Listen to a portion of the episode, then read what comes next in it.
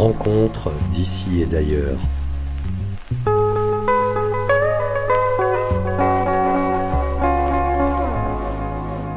Le rendez-vous des voyageurs.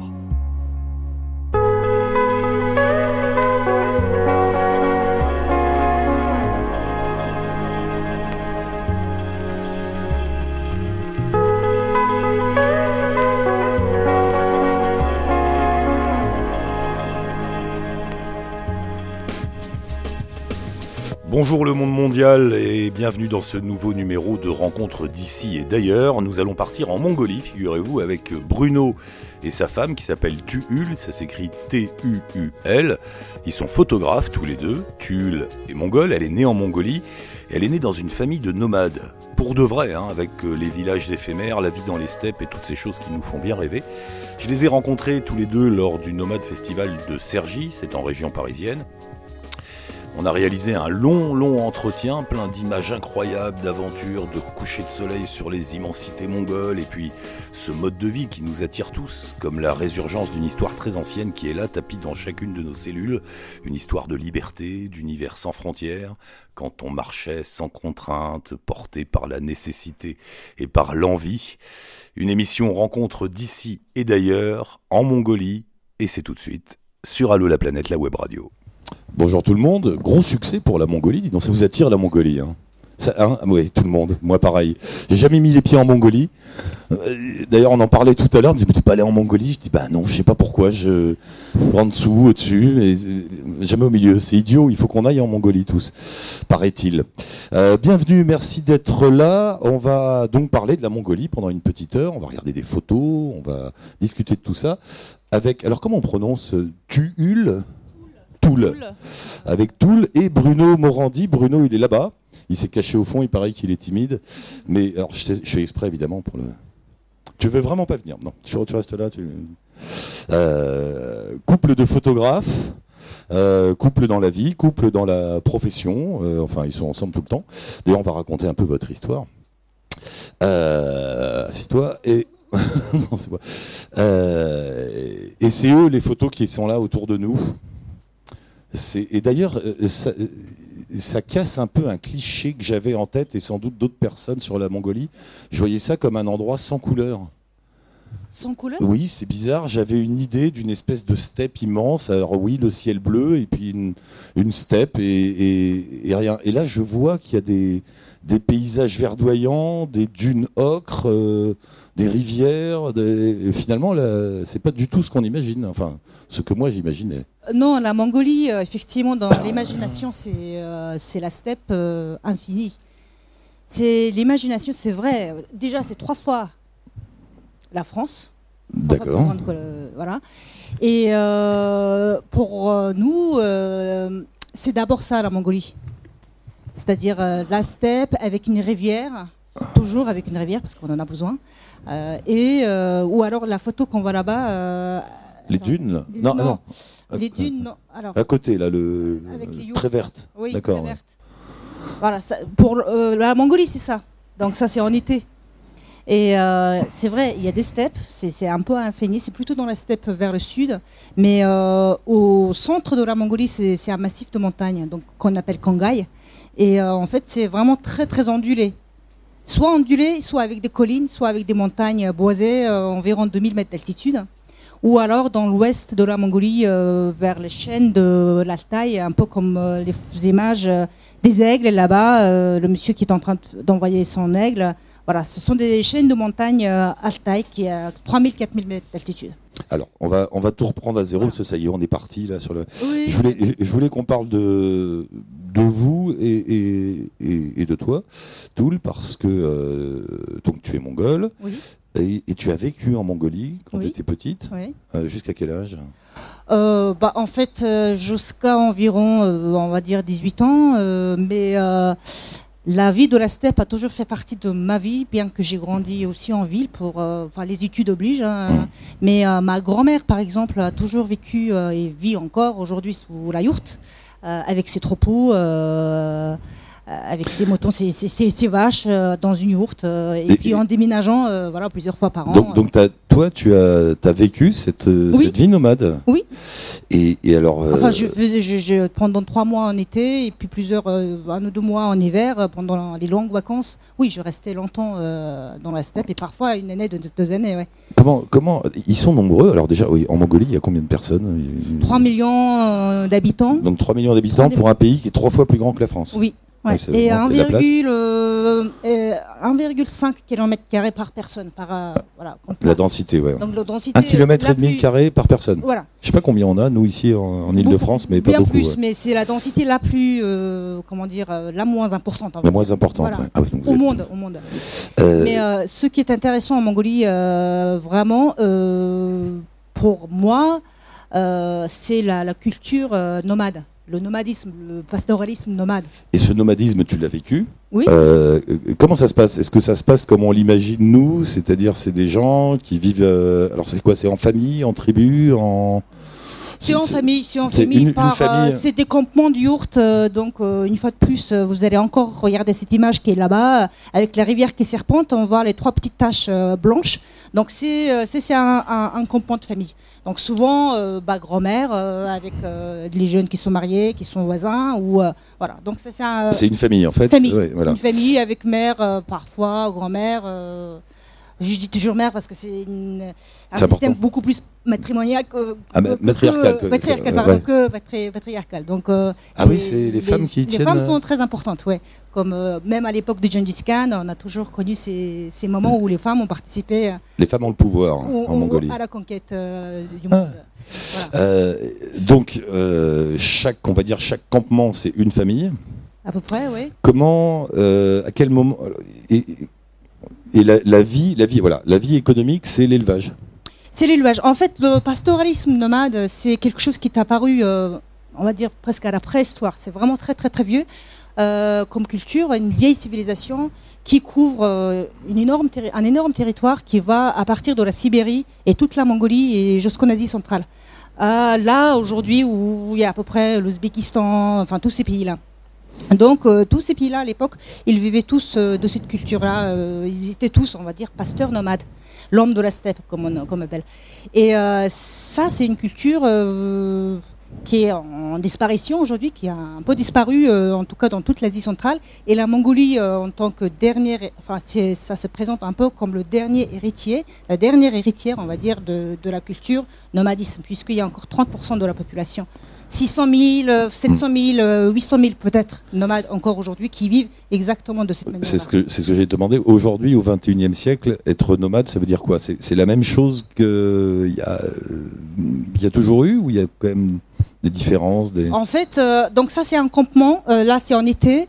Euh, ils vont déménager à peu près. Enfin, leur capitale principale c'est le troupeau.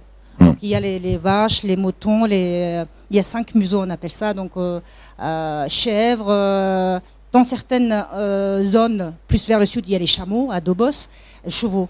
Donc, bah, ils vivent de ça, de, leur viande, de leur lait, et, ils troquaient, à l'ancien temps, ils troquaient ça contre d'autres produits.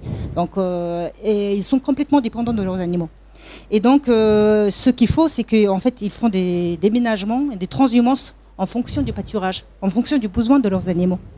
Et euh, là, ils vont rester ici, par exemple, trois, à peu près deux, deux mois et demi, trois mois. Et lorsque le pâturage commence à être pas bon, ils vont euh, changer de territoire.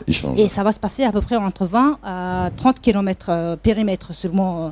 On imagine que ce sont des grandes transhumances de plusieurs centaines de kilomètres, mais en fait non. Ils ont, une fois qu'ils ont trouvé leur pays, qu'ils appellent Notak, ils restent dans leur pays. Alors, une question idiote, mais à qui appartiennent ces terres?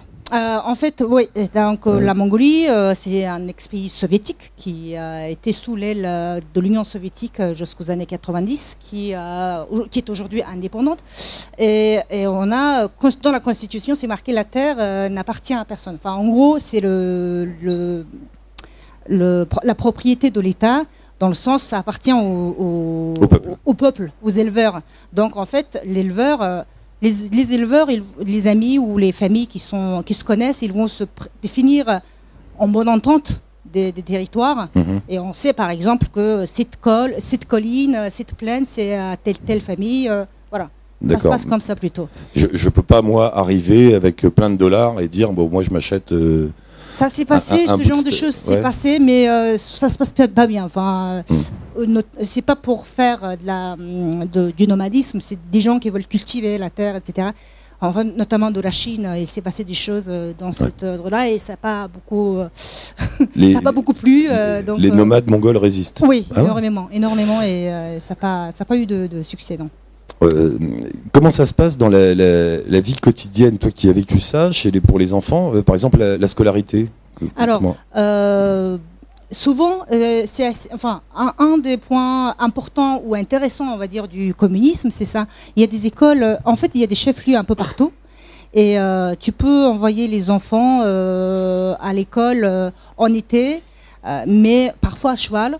Mais dans la plupart des cas, il y a toujours quelqu'un de la famille ou qu'on connaît des gens qui sont dans le chef-lieu. Chef-lieu, c'est un village. constitué tout ce qu'il faut de l'administration, hôpital, école, etc. Et euh, là, c'est un pays nomade avec des, nomades, etc. Mais c'est un pays où il y a 96% de la population qui est alphabétisée. Et donc, euh, l'école est... très importante. Donc, du coup, ils envoient aux enfants à l'école. Et ma tante, par exemple, elle y allait à cheval de, de sa yourte. Est-ce qui veut dire que les enfants vont à l'école pendant, je sais pas, 3-4 mois pendant l'année Oui. Oui. Et, d'accord. Et, ils y vont tous les jours à cheval ou ils s'installent là-bas euh, En fait, si c'est à peu près une dizaine de kilomètres, euh, c'est bon, on y va à cheval. Et puis en hiver, c'est vrai que c'est un peu plus dur. Donc euh, souvent, il y a des internats parfois. Et parfois, il y a des familles. Donc on s'arrange pour que le reste en hiver là-bas. Et quand c'est le week-end, de deux jours de vacances, ils vont revenir à, cheval. Bon, aujourd'hui, il y a un peu plus de voitures. C'est un peu, un peu différent. Euh, Ce que j'ai demandé, il y, a des, il y, a des routes qui traversent cette. Il y a des pistes seulement. il, y a, une seule route coudronnée, une ou deux seules routes coudronnées, mais le reste, ça se passe euh, sur des pistes. Et est-ce que les nomades se sont mis au 4x4 oui. oui. oui, oui, ils sont mis au 4x4, euh, aux motos également, mais on va dire c'est dans la steppe, tu peux croiser aussi bien des 4x4, des motos, mais bon, plutôt les cavaliers. Mais ça, on commence à avoir euh, pas mal de, 4x4 parce que c'est vrai que ça peut être utile euh, pour euh, certains déménagements, etc. Mais c'est rare des déménagements encore. À, l'époque, ils, déménageaient vraiment avec des, chameaux à d'autres chameaux. Voilà, ça c'est une transhumance des verts, par exemple, les photos qu'on avait faites. Qu'est-ce que ça c'est vraiment très spécial parce que je ne vais pas rentrer dans le détail, mais en hiver, par exemple, euh, ils, ont, ils sont partis pendant une semaine à pied pour, euh, pour aller de l'autre côté de la colline, là où il y a l'herbe qui pousse. C'est encore la question de pâturage qui est très important. Et moi, est-ce que je me suis rendu compte, en fait, en voyageant, en fait, nous, on est photographe avec Bruno, euh, voyageurs, donc ça fait une vingtaine d'années qu'on traverse un peu le monde, on va dire. Et j'ai redécouvert, effectivement, j'ai vécu sous la yourte, je connais la culture mongole, mais j'ai redécouvert, après avoir un peu voyagé un peu partout dans le monde, à nouveau avec un autre regard la Mongolie. Et ce qui m'avait frappé, ce qui m'avait beaucoup euh, venu comme une révélation, comme alors que je le savais, c'était une espèce de, conscience écologique que l'homme de l'Estep avait.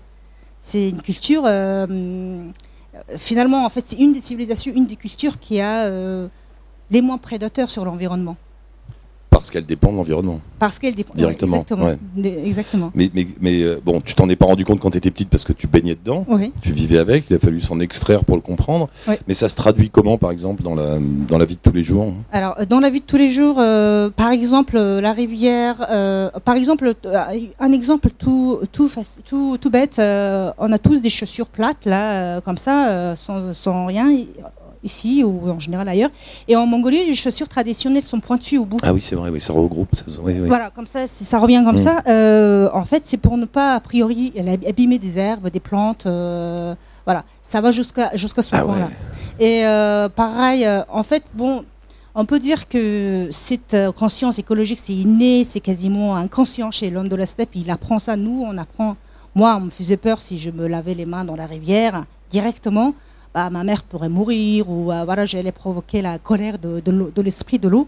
Donc euh, j'ai cette peur déjà. Donc pour moi aujourd'hui c'est impossible que j'aille dans la rivière et la souiller directement. Tu vois, j'ai besoin de l'extraire un peu d'eau D'accord. Ah oui, oui. Si on se lave les mains dans la rivière, euh, il y, a une espèce de tradition, de superstition, qui en fait correspond à une, une volonté écologique de, C'est ça. en fait, euh, euh, bon, il y a deux, deux moi j'explique personnellement avec deux choses. Bon, d'abord il y a la religion, la, la, première croyance des Mongols, des hommes de la steppe et de la Sibérie, parce que Mongolie c'est vraiment à la Sibérie, c'est entre la Sibérie et le désert de Gobi. Et donc c'est vraiment un peuple sibérien dans ce sens-là. Et donc nous, on a notre première croyance, c'est le chamanisme. Et donc dans le chamanisme, même si bon bah je connais pas tous les détails comme un chaman qui le pratique, je, je sais, euh, c'est né chez moi, voilà, euh, il y a les esprits. Euh, en fait, dans le chamanisme, tout, les plantes, les arbres, y compris des, tasses ou des bouteilles d'eau, possèdent un esprit. Et on, est censé de vivre en bonne, bonne intelligence avec eux, les, les vénérer parfois ou les respecter. Et D'autant plus l'esprit de la nature, des herbes, des plantes qui entourent la vie des Mongols qui habitent dans la steppe comme ça, puisque leur vie dépend de ça. Voilà, donc ils sont obligés de les respecter. En fait, tout a un esprit. de L'eau euh, de la rivière, elle a un esprit, par exemple. Les herbes, pareil, ils ont un esprit, donc on ne peut pas les nuire euh, comme bon nous semble. Par exemple, quand on fait le hum, feu, on allait chercher le bois, c'était plutôt les bois morts mhm. qu'il fallait prendre. Euh, pareil, euh, pour combustible, euh, bah, c'est le bouse des vaches qu'on recycle. Voilà, donc ce genre de choses. Et pareil, quand on, va déménager, donc c'est au moins quatre fois par an, on nettoyait. moi, ça m'était arrivé de me faire engueuler par ma grand-mère parce que j'avais laissé des choses. Voilà, on nettoyait vraiment tout scrupuleusement pour ne rien laisser sur là où ils nous ont accueillis. Quoi. Enfin, les esprits de la terre. Tu es en train de nous dire que tout ce que nous, ici en Occident, on essaye de redécouvrir, euh, le recyclage, euh, le nettoyage des, lieux, euh, le respect de la nature, en fait finalement tout ça... Le plastique n'existait pas à l'époque, par exemple quand j'étais petite là-bas, et c'est vrai que la saleté, tout ça, c'est une connaissance qu'on n'a pas en Mongolie, dans la steppe, hein, je parle, hein, mm. Bator c'est autre chose. Mais oui, après, même quand on va aller camper à un autre endroit, on allait faire toute une cérémonie auprès de l'esprit de, la terre pour qu'il nous accueille euh, sur sa terre pendant voilà, trois mois. On emprunte, euh, quelque sorte, mhm. le, lieu à l'esprit. Donc ça, c'est très important. Euh, du coup, c'est une culture qu'on a qu'on a hérité de, des ancêtres qui ont, par croyance ou par nécessité, enfin les deux en fait, par nécessité parce que mhm. l'homme a toujours dépendu, l'homme en tout cas de l'Est a toujours dépendu de la nature. En fait, sa grande maison, maison c'est ça en fait, c'est la nature dans la yourte, il va y entrer pour faire à manger et pour dormir en fait. Sinon, sa vie va se passer à l'extérieur. Et donc, euh, et les saisons sont dures. En hiver, il fait moins 30. Donc, euh, ouais, il est obligé d'être vraiment en bonne intelligence avec la nature parce que tout ce qu'il fait comme impact, ça va être visible direct sur, sur ta vie. Si tu souilles la rivière, effectivement, tu vas pas boire quoi l'eau. Donc, euh, ça c'est. En fait, il faut nous envoyer des chamans ici finalement. Pour Peut-être, oui. Peut-être, mais bon, après, euh, c'est aussi un mode de vie qu'ils ont choisi.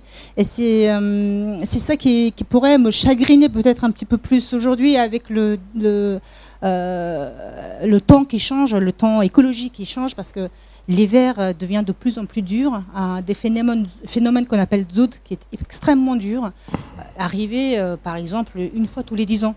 Et là, depuis 2010, c'est tous les deux ans. C'est un phénomène hyper dur. Euh, donc bon, bah, la Mongolie en hiver, c'est ça. Hein, on, est habitué, si vous voulez, on vit comme ça sous la neige, moins 30, ça va durer 5-6 mois. Mais là, avec le Zout, c'est après un hiver extrêmement rigoureux et neigeux. Euh, on a un, vent, euh, le printemps hyper froid avec du vent. Et là, on décime tous les bêtes, en fait. Et du coup, euh, il y a eu un exode rural très important ces dernières 30 ans. Il y a 600, 700 000 nomades sont partis en ville, grossir les périphéries des grandes villes euh, comme Ulaanbaatar. Voilà, c'est un phénomène qu'on remarque ces dernières années qui est un petit peu difficile. Mais euh, bon, il y a un peu d'espoir quand même. Il y a encore plein de nomades qui continuent. Et juste pour. Vas-y, vas-y. Non, non, je voulais savoir, dans ton expérience personnelle, donc toi qui as vécu jusque 18 ans comme ça, après tu t'es retrouvé ici en, en, Europe, en Occident. Oui. Euh, bon, choc culturel quand même, j'imagine, euh, euh, quand, on arrive de là à, bah, pontoise disons que je, connais aussi bien cette culture là-bas déjà en Mongolie que la culture mmh. entre guillemets de ville, puisque j'étais aussi à Ulaanbaatar. Ulaanbaatar, donc c'est la capitale. C'est là où on fait des études, c'est là où on, voilà, mes parents sont partis jeunes étudier et travailler dans la capitale, donc j'ai dû aller avec eux. Mais leurs parents on va dire mes grands-parents, sont restés attachés à leur, à leur terre, à leur culture d'origine. Donc du coup, j'ai connu les deux cultures, j'ai vogué dans les deux cultures. Dans les deux, je suis à l'aise, mais quand tu viens d'Olimbator, c'est une grande ville. donc bon, c'est vrai que c'est différent ici. Ça me manque un peu les espaces c'est ce que j'allais te demander. Est-ce que tu ici les quand, on voit les, décors dans lesquels vous vivez là-bas, ici ça doit paraître un peu étriqué. oui, au début, oui. Au début, c'était. Mais bon, euh, vu euh, notre profession avec Bruno, enfin mon époux, euh, on est photographe, on est voyageur, on est aussi un peu, on écrit aussi des livres. Euh, on travaille sur des sujets, donc euh, on voyage euh, énormément. Voilà, ça, ça, ça ouvre aussi un peu l'esprit. du coup, bah, comme je te disais tout au début, c'est ça aussi qui m'avait un peu ouvert les, yeux sur la particularité de la Mongolie et entre guillemets un peu cet amour du coup vers mon pays d'origine, ma racine, on va dire que j'ai redécouvert, que j'ai envie aussi de faire connaître sous cet angle-là. Parce mm. que les gens, ils pensent que c'est beau, et, mais c'est vrai que c'est beau, mais aussi c'est quelque chose qu'on doit tous protéger c'est l'environnement et la nature, parce qu'on a l'impact jusqu'à là-bas chez les Mongols qui n'ont rien demandé en fait, euh, avec euh, le réchauffement euh, climatique qui, qui, se passe partout. Bah, en fait, tout le monde euh, ressent ça.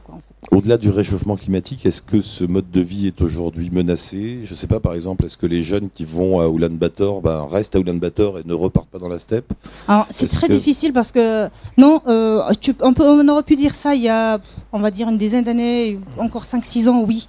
Parce que, mais en même temps, euh, moi je trouve que les nomades, ils se débrouillent très bien pour euh, les nomades de, la steppe. Ils se débrouillent très bien pour euh, suivre les, devis, euh, dans le sens, ils ont tous des paraboles, ils ont la télé maintenant, ils ont des, panneaux solaires pour avoir de l'électricité. du coup, ils sont aussi modernes presque. Mmh. Donc, euh, Ils ont accepté, ils ont pris le, ils ont pris les bons côtés de la modernité pour améliorer leurs conditions de vie, mais ils n'ont pas changé. Exactement. ils n'ont pas changé leur décor, on va dire. c'est quand même beaucoup plus agréable de vivre là que de vivre dans les HLM, dans les banlieues à Ulaanbaatar. Ça, c'est sûr. Oui. Et euh, donc, euh, bah, les jeunes, ils voient que ça se passe mal pour les, leurs semblables, entre guillemets, ceux qui sont partis de la steppe en mhm. ville c'est un peu la misère, si, vous voulez. Euh, c'est dur hein, euh, déjà pour trouver du boulot. Euh, ils ont, c'est pas du tout le même monde être en ville et être dans la steppe. Et donc ils n'ont pas tellement envie de suivre le même voie. Et nous, avec Bruno, quand on a commencé à voyager, surtout ces dernières années, on a commencé à croiser des jeunes qui disaient que notre vie euh, dans la steppe, c'est bien meilleur que, que d'aller euh, vivre en misère en ville. Quoi. Et pourtant, ça doit être une vie très dure. rien, nous, ça nous paraît très beau, très exotique, c'est magnifique, euh, les yurts et tout ça. Mais en vrai, au quotidien. En vrai, au quotidien, c'est dur. Il faut se réveiller genre 5-6 heures du matin. Et là, pour juste pour revenir à la nature, le mot, par exemple, Baïkal, vous connaissez tous le lac Baïkal. Enfin, c'est un mot mongol. Baïkal veut dire nature. Euh, la Black Baïkal appartenait avant à la, enfin, aux Mongols, on va dire, euh, à ces peuples-là de, la Sibérie. Donc euh, c'était un mot mongol qui veut dire nature. Et donc, bah, dans le vocabulaire quotidien des nomades, tous les jours on parle de nature. Baïkal, Baïkal, Baïkal, on n'arrête pas de parler de ça. Et le, le représentant idéal de Baïkal, c'est le loup. donc pour nous, le loup, c'est un peu le totem, l'être très important. Et en même temps, il n'arrête pas d'attaquer aussi des, mmh. Voilà, il y en a beaucoup, euh, des loups en Mongolie, il y en a pas mal qui attaquent les troupeaux, euh, c'est très fréquent. Donc du coup, on a des enclos, comme on voit sur la photo, là, la première image. C'est dans les enclos qu'on met les, les, animaux, les moutons, euh, moutons et chèvres surtout. Et ce qui est plus difficile, ce sont les chevaux. Les chevaux mongols sont un petit peu sauvages, presque sauvages. Par exemple, ça n'existait pas. Moi, j'étais étonnée quand je suis venue ici qu'on pouvait caresser les chevaux et tout, alors que là-bas, ils, sont un peu sauvages. C'est pas, un copain le cheval. Non, on ne peut pas se rapprocher comme ça, comme un ami, quoi, enfin comme un chat ou un, hum. chien. Et donc, oui, pour les chevaux, c'est plus dur. Donc, les hommes, en général, ils dorment à la belle étoile pour euh, garder euh, contre les loups, euh, enfin le troupeau de chevaux, par exemple. Voilà, donc ça c'est un des exemples un peu durs parce que c'est mon frère qui le faisait, je, le sais bien. Et c'est une vie dure quand on voit, il fait moins 30. surtout en hiver. Surtout en hiver. Mais en fait, dur mais en même temps libre. C'est ce que j'allais dire, le sentiment de liberté euh, est plus fort que l'inconfort. Le plus fort que l'inconfort et la poussière, euh, les fumées euh, d'Olimbator. est aujourd'hui une des villes les plus polluées au monde. Euh, les... Oui.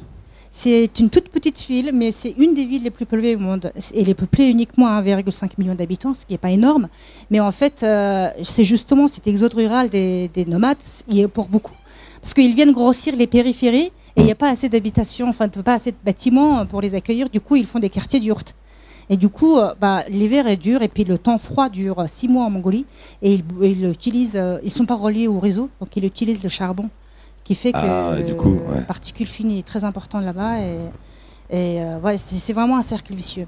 Mais euh, il y a quand même un espoir parce que euh, il y a pas mal de, de- de nomades comme ça, un peu en perdition à Ulaanbaatar. Il y a des associations qui sont là pour les aider à, à réintégrer. Avec Bruno, on a croisé plusieurs jeunes ou, Hmm. ou jeunes ou moins jeunes qui étaient réintégrés comme nomades. Euh, Est-ce que- ils- voilà, on leur a prêté un peu d'argent, ils ont acheté des troupeaux, ils sont redevenus nomades et ils étaient vachement contents.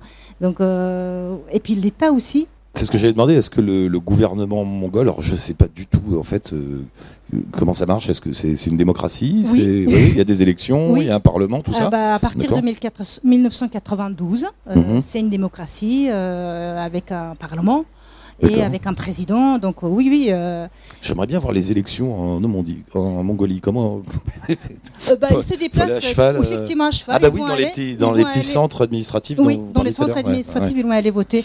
Il existe aussi un petit 4x4 russe qui va aller dans yourte en yourte aussi pour qu'ils votent, hein, avec une boîte. Ah oui. Oui, ça existe. Les, urnes nomades. Oui. Les urnes nomades, ça existe aussi. Bah, J'ai vu ma grand-mère voter comme ça. euh, donc, euh, oui, oui, tout à fait. Et, Et- et alors, est-ce que ce gouvernement en place, parce que dans, dans beaucoup de pays où il y a des peuples nomades, le Mhm. drame, c'est que les gouvernements en place veulent sédentariser ces peuples Ah bah là, pour c'est le récupérer contraire. les terres, etc. Est-ce que là, on est dans une situation euh, inverse? Est-ce que c'est voilà Oui, ça, c'est situa- c'est une situation inverse parce que comme euh, un jeune pays, enfin c'est un ancien pays parce que l'empire mongol est quand même très important. Euh, c'était une histoire qui, c'est une histoire qui a été occultée pendant pendant l'époque soviétique. Ouais. On ne connaît pas notre histoire. Et une fois que le, le chute, euh, le, le- le mur de Berlin est tombé, et qu'il y a eu la chute, il faut, il faut- voilà, une fois que la démocratie est arrivée, on nous a commencé à, on a commencé à nous apprendre notre culture, notre histoire surtout, parce qu'on ne savait pas qui était Gengis Khan. Alors qu'on a, on avait ce, ce- ce patrimoine culturel très important qui était Gengis Khan et qui avait lutté justement pour... euh, nous, notre projet avec Bruno, c'était ça. Alors, un mot justement, tu on va s'arrêter un peu sur cette histoire Mhm. de Gengis Khan parce que j'ai redécouvert tout ça aussi en, en Oui. préparant ces- ces- cette journée. Euh, C'était un personnage absolument incroyable euh, qui a dominé, alors je sais plus où j'ai lu, la moitié du monde connu. Enfin, Oui. c'est il y, a, il y a eu un, il y a eu quoi? Il y a eu une armée mongole avec les yourtes et tout ça qui a Oui. Qui est allée bon bah jusqu'en Chine, jusqu'en Ukraine, Iran et, et jusqu'en jusqu'à l'Iran, euh, oui. jusqu'en Ouais. Iran, oui, jusqu'en Iran. Oui, c'est ça, l'Iran, ça faisait partie euh, jusqu'à la mer Persique, quoi, en fait. Golfe Persique, pardon. Go- entre le golfe Persique et la mer de Chine, ça appartenait à l'Empire mongol, ouais. Y compris une grande partie de la Russie euh, d'aujourd'hui. Euh, D'ailleurs, vous avez fait un travail tous les deux. oui, donc, enfin, en- l'idée pour nous, c'était. Nous, on aime énormément avec Bruno de voyager en Mongolie euh, chaque été, si on en a besoin. On y va pour euh, aller rencontrer les nomades, euh, voir leur philosophie de vie, cette culture qu'on va en fait vraiment nulle part. Euh, on a été récemment dans d'autres pays de l'Asie centrale et on s'est rendu compte, c'est beau bien sûr, Ouzbékistan, Kyrgyzstan, etc. Mais le Mongolie, c'est vraiment l'original. C'est pas parce qu'on est mongol qu'on dit ça, hein, c'est vraiment. nous n'en doutons pas. Et donc, euh, voilà, donc euh, on s'est dit, on va travailler là-dessus. Et donc, bah, l'idée, c'était Gengis Khan, justement pour revenir à ce que je disais. Bah, lui, c'était un éternel nomade. Donc, son truc, C'est- C'était quand euh, Gengis Khan Il y a 1200, 1200, 1260. et, l'empire mongol, ça a duré combien de constitué en temps 1260 et il a duré euh, jusqu'à 1398, euh, un petit peu jusqu'au 15e siècle quand même, parce qu'après il a été morcelé.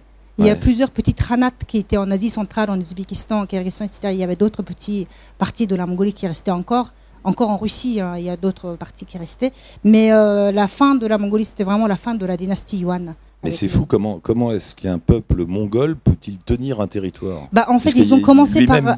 envahir les Chinois. Les Chinois et les Mongols étant très opposés euh, déjà à l'époque. euh, les Chinois sont très sédentaires et très cultivés euh, dans le sens sédentaire du terme, Ouais. et les Mongols étant euh, nomades et, et des barbares du Nord qui viennent de la Sibérie, quoi. Mm. donc qui faisaient, qui arrêtaient pas de faire des, ra- des raids Des sans raids, arrêt. Voilà. ouais, on comprend. Ouais. Donc c'est comme ça que la grande mu- muraille a été construite en fait, c'est pour se Pour se protéger, contre les Mongols, voilà. Et euh, bah au début, Gengis Khan avait peur que les Mongols se entre guillemets ramollissent en étant trop en contact avec les Chinois, qu'ils deviennent un peu trop confortables la vie, Mhm. parce que la vie est dure comme on le disait. Et euh, donc lui, il voulait euh, cavaler à cheval tout le temps, quoi. Donc euh, on a- il voulait d'abord préserver les steppes nomades, libres, sans, parce qu'il avait peur aussi que les Chinois, déjà à l'époque, il avait peur de ça. Et, et du coup, voilà, il, il a il a commencé à attaquer les Chinois à partir de ce constat. On va élargir notre steppe sauvage. Pas c'est comme ça que ça a commencé. C'est comme ça que ça a commencé. Parce qu'on est d'accord que c'était pas un tendre, Gengis Khan. Euh, Non, c'était pas un tendre, mais en même temps, c'était. euh, euh, dans l'histoire, on l'a souvent mal montré. Gengis Khan, c'est vrai, il a tué. C'est un barbare, un a- tueur, Voilà. C'est vrai, mais euh, en même temps, euh, euh, je ne vais pas rentrer dans le détail, mais il y a plein de choses qui fait que euh, c'était quand même un, un génie, euh, un stratège, euh, et puis quelqu'un qui était aussi tendre, parce qu'on a l'impression qu'il n'est pas tendre, mais si, si, il était, il était tendre, et euh, l'Empire mongol, à, à mes yeux, euh, parce qu'effectivement, on a toujours des mauvaises idées, euh, ce qui est plus connu, plus euh, dans l'histoire en fait, mais le bon côté n'est moins bien connu. Parce qu'à l'époque de l'Empire mongol, il y a eu un brassage incroyable entre les différentes cultures, euh, entre l'Iran et la, la Chine. de- J'en reviens pas que c'est jusqu'en Iran, en fait. Je- oui, je- oui, tout à fait, oui. Et puis il y avait la route de la soie, Ouais. c'est considérablement développé à cette époque-là, puisqu'il y avait la Pax Mongolica, comme on appelle, comme Ah le ouais Pax Romanica, voilà. C'était un On immense. des trucs aujourd'hui. La Pax Mongolita, c'est. Ouais. Bah, c'est cette période-là où euh, euh, le monde, euh, parce qu'au Moyen Âge, euh, on est vraiment eurocentrisé, Ouais. donc on connaît moins bien cette partie de l'histoire.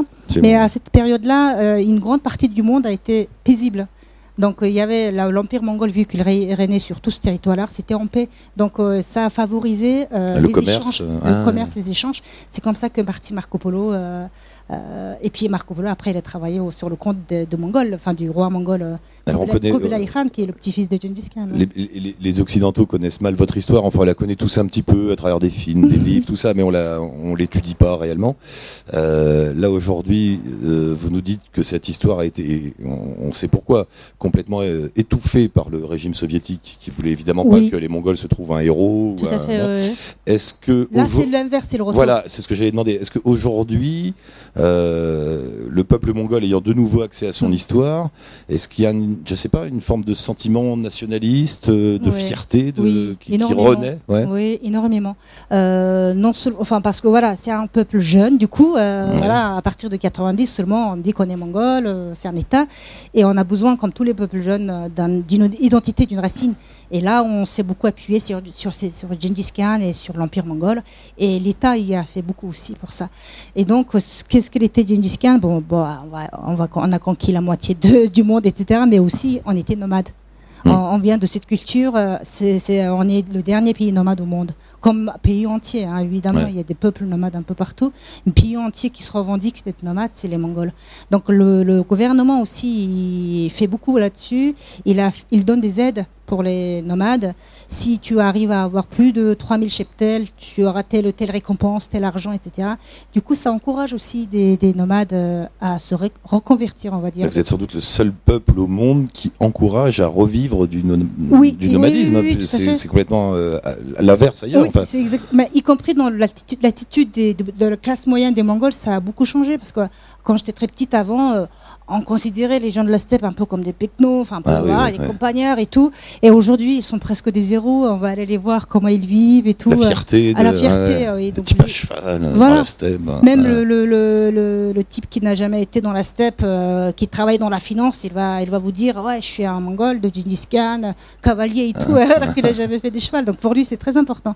Donc il va renouer aussi avec sa, sa racine et tout. C'est votre identité en fait. Oui, Euh, c'est ça, le- le, cheval, la steppe, Ouais, la liberté, Ouais. le Et puis à la télé, ça arrête pas aussi toutes les émissions ou tous les, toutes les séries qui passent sur les sur l'Empire mongol, tout ça. On, on rattrape, on va dire, l'histoire. Ils vont revenir, vous allez voir. Attention, mais les Mongols vont revenir. Attention, les Mongols vont, vont arriver à Sergi. Euh, Non mais non mais c'est intéressant parce que du coup, euh, C'est très étrange votre histoire. C'est attaquer l'avenir en faisant euh, en faisant revivre le passé. Quoi. Bah, je pense mm. qu'on a besoin d'une identité mm. et je pense que c'est un peuple d'abord fier. Ils ont toujours été un peu fiers et malgré qu'ils sont passés par le communisme, leur fierté est restée. Donc je pense qu'ils ont besoin de s'accrocher à quelque chose qui, qui, est fort et différent par rapport à ces deux puissants voisins qui sont la Russie et la Chine. Vrai, Et euh, donc on a besoin de se démarquer. Euh, Ils doivent se méfier, les Chinois et, les Russes. Des fois qu'il y a un nouveau Gengis Khan qui arrive. Peut-être, mais bon, aujourd'hui il y a les moyens qui sont différents. À l'époque, ils avaient les chevaux, mm. les Mongols qui alors, il y a un grand développement du tourisme en Mongolie. on, a, tous un peu ce fantasme de partir là-bas et d'aller vivre euh, avec les nomades dans les steppes. Est-ce que cette forme de tourisme euh, te semble dangereuse pour les nomades qui risqueraient de devenir du coup, bah, comme c'est arrivé dans pas mal de pays du monde, euh, où le, bah, ça devient que du folklore pour les touristes. Hein. on a tous été dans des, dans des villages, pas, en Thaïlande mhm. ou ailleurs, où mhm. bon, c'est des intermittents du spectacle. Hein. vous voyez le soir, ils remettent leur jean. Et, Bah oui, oui. ou les Bretons en France, hein, d'ailleurs. Euh, non, mais c'est vrai, c'est pareil. Souvent, le, les, les, les, peuples traditionnels comme ça deviennent du fait du tourisme. Euh, mhm. bah, ils font un show et puis le soir, ils, vont voir Netflix. Euh, est-ce que, est-ce qu'il y a un peu ce risque-là ou ah bah, de devenir des Airbnb là Oui, non, mais en fait, ça dépend du voyageur. Est-ce que le voyageur va choisir forcément quelque chose qui est, euh, qui est très plébiscité par les grosses entreprises euh, qui font le tourisme de masse Ou mmh. alors le, voyageur va choisir euh, d'aller vivre une vraie expérience avec les vrais nomades? Voilà, c'est différent. Et, est-ce que les vrais nomades, comme tu les appelles, sont prêts à recevoir des gens? Est-ce que ça ne les dérange pas qu'on arrive on, là en a, on en a vu, on en a vu. pour certains, ça, le, ça les aide, on va dire, dans la, hum, si c'est pas trop, bien sûr, si, si c'est un peu de, comment dire, euh, un peu de revenus de plus, euh, personne n'est contre. Mais par contre, dans certaines régions, par exemple dans la vallée de l'Orkhon, euh, la vallée de l'Orkhon, c'est celle-ci, c'est une rivière mythique pour les Mongols, qui a un rapport avec l'histoire de Gengis Khan.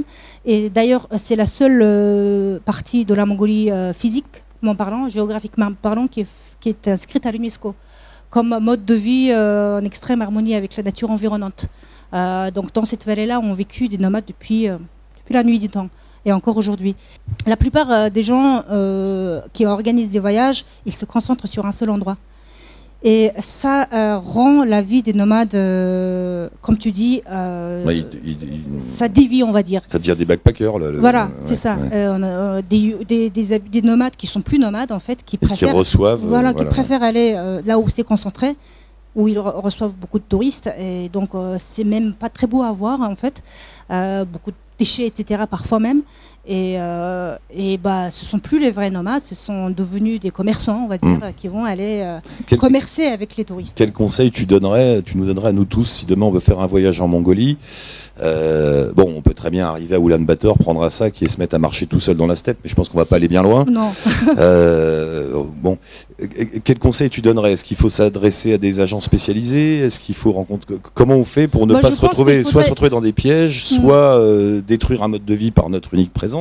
Oui, bah, Je pense qu'il faudrait bien regarder l'itinéraire qu'on vous propose et d'exiger que ce soit, euh, soit justement euh, un, un itinéraire qui évite parce que moi, euh, quand on me demande ça, à chaque fois, je leur dis, je leur conseille de ne pas aller là où c'est forcément les plus touristiques.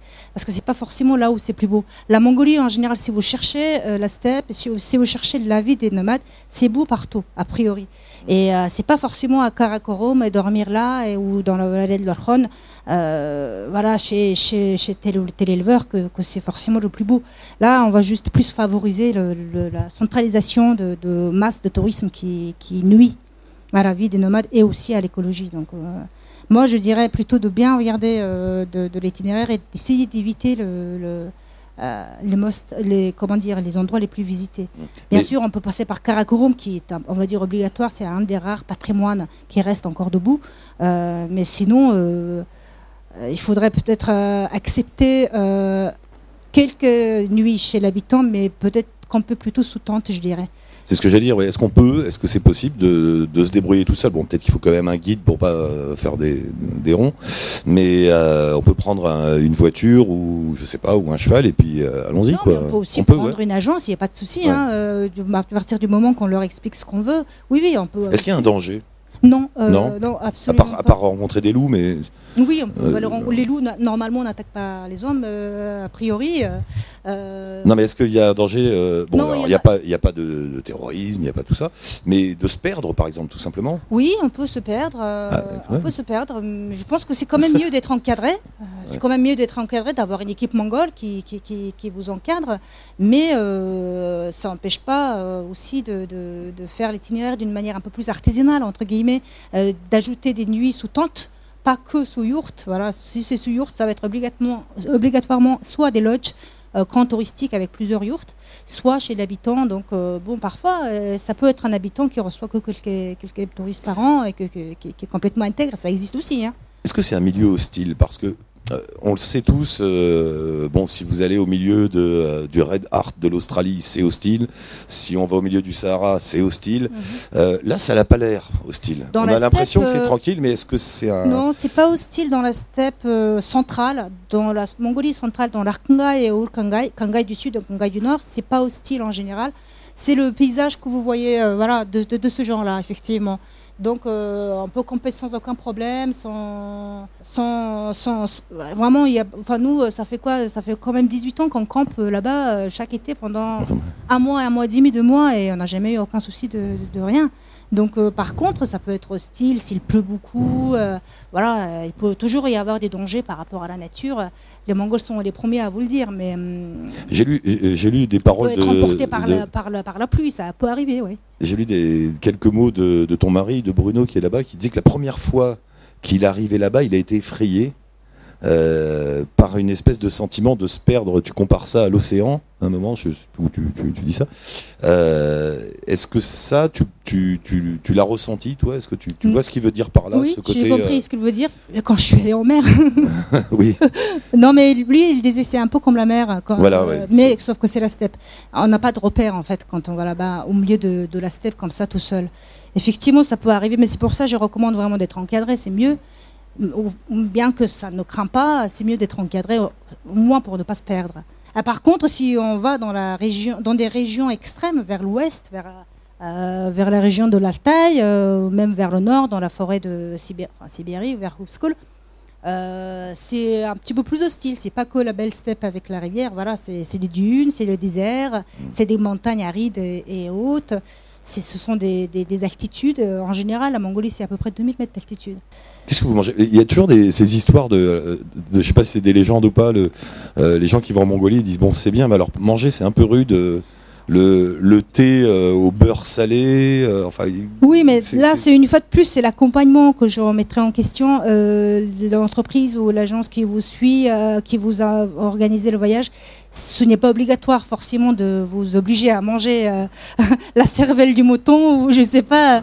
Non, euh, on peut tout à fait aussi préparer des, des, euh, des salades, des choses comme ça. de- de- notre- je connais des agences qui font des, des voyages euh, sous forme d'expédition. Ils ont une, comment dire, Oui, ils savent que l'occidental de base va avoir un peu de mal avec la cervelle de mouton. Ils ont un le- ouais. cuisinier, une voiture avec des, voilà. Donc ils, non, c'est pas une obligation. Par contre, si vous si vous allez dans une yourte, on risque de vous offrir forcément le thé au lait euh, salé. Donc euh, soit vous refusez et vous allez Non, pas non, faut bien pas refuser. non, non.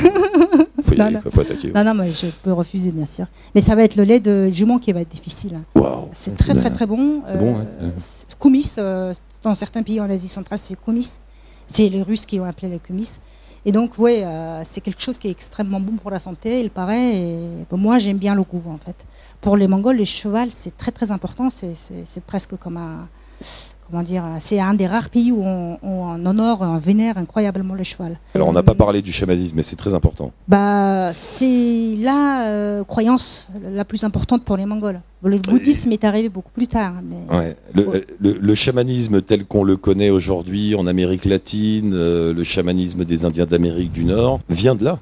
De la Sib- je- oui, Oui, oui, de la Sibérie, parce que le chamanisme euh, est né, euh, le chamanisme sibérien, je parle. C'est né en Sibérie. Voilà, il est né Ouais. en Sibérie euh, il y a très très très longtemps. Et euh, comme tu disais tout à l'heure, les Amérindiens. euh, Enfin, moi, je connaissais un, un vieux euh, chaman qui avait voyagé en Amérique euh, justement pour rencontrer les chamans amérindiens. Il disait qu'ils avaient les mêmes rituels. Et sans parler la même langue, ils se comprenaient avec des mots euh, qui étaient réservés à leur rituel chamanique. je ne sais pas si on a pu le prouver, mais il semble que euh, le chamanisme s'est déplacé avec les hommes. Ils ont passé le détroit de Bering, avant ils pouvaient passer, puis ils sont redescendus sur toute l'Amérique euh, du Nord et l'Amérique. Et, c'est là où. C'est là où, exactement. Oui, oui, non, mais le chamanisme est, originaire de cette région-là, et que les, c'est peut-être pas prouvé à 100%, mais c'est ce qu'on en général. C'est ce qui semble en tout cas. Voilà, c'est ce qui semble être le cas. Euh, et, hum, comment le, définir ce chamanisme? Parce que tu, dis que c'est une religion. Est-ce que c'est vraiment une religion? Est-ce que c'est pas... C'est pas une religion, c'est une croyance. C'est en fait c'est la première croyance de. Enfin l'homme. Je pense que c'est aussi pareil un peu dans le monde entier, hein, avant que les religions monothéistes euh, apparaissent. Je pense que voilà, on, on commençait à croire aux esprits, à la nature. Donc euh, bah, le chamanisme mongol en l'occurrence, c'est le, la terre, comme je disais tout à l'heure, la terre-mère, l'univers et le, et le ciel. Et donc euh, et les ancêtres. En fait, c'est je me demande s'il n'y a pas aussi, j'ai récemment lu des choses sur le taoïsme et donc ça m'a un peu influencé. Je me demande s'il n'y a pas aussi un peu d'influence des Chinois là-dessus, parce que bon, il y a non seulement les esprits qui vont se balader dans le ciel, et euh, ce sont les esprits de leurs ancêtres, en fait. En fait, ce que fait le chaman, et via euh, la transe, via l'incantation et le tambour, il va entrer en transe, il va communiquer avec les esprits qui sont là-haut. Donc souvent, c'est l'esprit de, ses ancêtres, et qui, qui lui fournit des informations, qui l'informe. Donc euh, apparemment, ça marche comme ça quand il est en transe. Donc le chaman, il est, il est, il est craint par les Mongols. Il est euh, parce qu'il a tous les pouvoirs hein, de aussi bien de soigner, d'exorciser que de, de, Ah, ça peut être négatif. Il peut jeter des sorts. Voilà, exactement. Donc euh, ouais, il faut se méfier. On a peur des chamans. Bah Et quand le bouddhisme est arrivé, il, il s'est appuyé sur les rites chamaniques pour pour conquérir entre guillemets les, âmes des.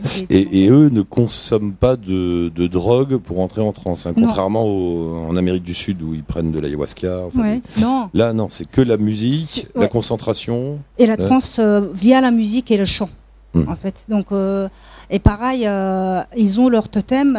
lui, en ce qui concerne, je ne sais pas exactement, mais après, c'est les, cerfs, c'est les cerfs et les loups. donc beaucoup avec les cerfs quand même. Il y en a qui sont habillés avec carrément des. Ah oui, on a vu ces images. Des, des, cornes.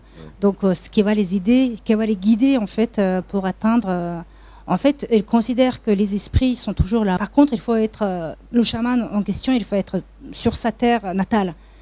où il y a où, où, ah, il y aura ses ancêtres. voilà, c'est ça, la terre de ses ancêtres pour être proche des esprits. Donc il y a la question des esprits des ancêtres, il y a la question des esprits des lieux, de, de, la nature, des, des, arbres, tout ça. Donc c'est très complexe. Et on dit souvent que le chaman est le médecin de l'âme. Ça, vous semble correspondre à... Oui, parce qu'aujourd'hui, les Mongols, par exemple, euh, bah, quand quelque chose, ils sont très croyants, les Mongols. Donc, quand quelque chose ne va pas, bon, ils vont aller voir un lama, un moine. Donc, ils vont faire, euh, faire lire des sutras, des, choses comme ça. Ça va continuer. Bon, bah, les dernières solutions, ils vont aller voir un chaman. Et là, ça marche. Euh, et là, ça marche en bah général. oui, oui. et oui, souvent, ça marche parce que, bon, après, il faut aller voir un bon chaman il y a aussi un, mode des chamans aussi en Mongolie. Ah bah il y a des bons et des mauvais médecins. Oui, il y a aussi des chamans de ville. ah, il y a des chamans de ville. Oui, qui ont reçu tel ou tel don. Et souvent ils ont reçu des dons en fait. L'esprit leur a parlé, les a appelés, et l'esprit de leur ancêtre l'a appelé. Et souvent on a interrogé, on a fait un papier avec euh, Bruno. Euh, sur le chamanisme. Euh, en fait, c'était des jeunes, c'était, il s'agissait d'une initiation. C'était des jeunes qui voulaient euh, devenir chaman, donc euh, chez un vieux chaman. Et en fait, nous, on avait interrogé un jeune avocat, une jeune avocate. C'est une fille qui est pas très cartésienne, pas du mmh. tout croyante et tout. Et donc, elle, elle voulait devenir carrément chaman parce que elle avait des problèmes d'épilepsie, enfin, ah. psychologiques. Et elle avait fait tous les hôpitaux, y compris en Chine, en Thaïlande. Elle est allée voir les grands hôpitaux et rien n'a donné. Et du coup, le dernier recours, c'était effectivement le chamanisme. Il fallait qu'elle devienne chamane parce qu'apparemment, l'esprit l'a appelée. C'est comme ça qu'elle nous a raconté. et elle va mieux aujourd'hui euh, Aujourd'hui, on n'a pas de nouvelles d'elle, mais à l'époque, ah. oui, elle était prête à courir euh, sur les. Non, mais vous rigolez, mais moi, euh, en ce qui concerne le chamanisme, par exemple, en Amérique latine, en ce moment, je sais, il y a énormément d'études très sérieuses sur, les, par exemple, les facultés qu'ont les chamans d'Amérique du Sud à soigner des maladies mentales comme la schizophrénie, enfin, à soigner, à, maintenir, à contenir des maladies comme la, ah schizophrénie ou des choses comme ça que nous on n'arrive pas avec notre chimie. Euh, il semble que le chamanisme est, voilà, fasse quelque chose en tout cas. en tout cas, cette jeune femme euh, disait la même chose. si on avait interrogé d'autres, euh, ils auraient dit hmm. certainement la même chose. Il y a des gens qui voyagent aussi pour aller rencontrer des chamans en Mongolie. Ça, j'en ai, j'en ai vu. Comme vous voyez, la plupart sont des jeunes. Donc, euh, bon, je les ai vus comme ça. Et si on voit les, leurs chaussures, on voit bien que c'est un peu quand même des citadins. Mais euh, voilà, ils, Ah, eux, ils, ils- eux, ils venaient pour euh, faire une initiation pour devenir chaman. Donc, Ce qui veut dire que cette religion, on appelons ça comme ça, Oui. n'est pas en train de disparaître. Ah, là, ah, non, non, Non, a- Là, c'est euh, avec ça, avec le nomadisme et avec l'histoire de Gengis Khan, c'est quelque chose qui revient. Ça va avec, ouais. qui revient de et au bouddhisme aussi le bouddhisme c'est mais bien- que ce soit arrivé tard hein, c'est-à-dire 16e siècle Mm. ça définit quand même un peu les mongols aussi donc non non mais là euh, c'est un peu euh, on va dire un peu secret quand même on va pas vous dire où ça se passe parce que pour ne pas trop attirer les voilà Ouais. pour, pour protéger mais il existe des, des, des- des choses comme ça euh, Méfiez-vous du tourisme chamanique qui est en train de faire beaucoup de mal au. Pérou, Ah notamment. Oui, oui. oui, oui, où il y a, je sais que ça existe un petit peu en Mongolie mais je sais pas si les euh, chamans mongols jouent vraiment le jeu je ne sais pas en fait Au Pérou, en tout cas, on m'a dit qu'il y a des faux chamans qui sont en train de bien se prendre plein de pognon. euh, et, et- non, mais du coup, c'est bon, bah, ça détruit tout, tout le système. bien sûr Alors ça, c'est- ah oui, là, c'est du lait, non? Oui, c'est une tradition complètement mongole, mais je, vois- ma- on peut dire que c'est ma grand-mère. Ma grand-mère, elle faisait ça, moi, je, je sortais avec elle tous les soirs pour l'entendre faire ça. Donc, euh, c'est le lait. Après avoir trait les vaches euh, le soir, elles vont, ou le matin aussi, euh, là, le rituel, c'est surtout le soir, ils vont faire bouillir le lait. Et le, le début du lait, enfin, le- le- comment dire, euh, une- un extrait du lait avant que tout le monde boive, il va le donner d'abord à la nature. Donc, il sort On avec- rend à la on nature. rend à la nature. Donc, euh, tout en demandant euh, aux différents astres. Et donc, ma grand-mère, c'était la, la grande étoile, la grande ours. Donc, pour que tout le monde soit en paix, machin. Enfin, donc, elle, elle priait euh, envers, envers la nature, euh, donc en faisant l'offrande. Donc, ça, c'est chamanique comme origine. si tu veux. Euh, Toulon, on t'écouterait pendant des heures, mais ça fait déjà une heure qu'on parle. Vous avez, je sais pas si vous avez remarqué. Euh, bon, je, suis désolé, il faut qu'on arrête là. En tout cas, merci beaucoup. On peut a- applaudir Toul et son mari Bruno euh, qui est là-bas. Euh, on n'a on pas eu le temps de de parler de leurs autres expéditions, mais il y en a beaucoup, ce sera pour une prochaine fois. Euh, vous dédicacez votre livre, euh, bien sûr, à la sortie, donc n'hésitez pas à aller les voir, discuter avec eux. Euh, Il y, a- y a tout ce travail qu'ils ont fait sur Gengis Khan, etc. Donc n'hésitez pas à aller les voir.